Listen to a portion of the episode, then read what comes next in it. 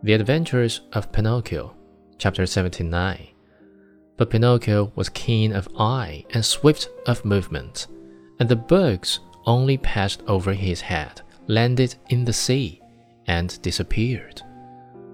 The fish, thinking they might be good to eat, came to the top of the water in great numbers. Some took a nibble, some took a bite, but no sooner had they tasted a page or two than they spat them out with a wry face, as if to say, What a horrid taste! Our own food is so much better. Meanwhile, the battle waxed more and more furious. At the noise, a large crab crawled slowly out of the water and, with a voice that sounded like a trombone suffering from a cold, he cried out, Stop fighting, you rascals! These battles between boys rarely end well. Trouble is sure to come to you.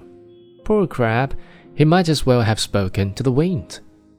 Instead of listening to his good advice, Pinocchio turned to him and said as roughly as he knew how, Keep quiet, ugly Gab.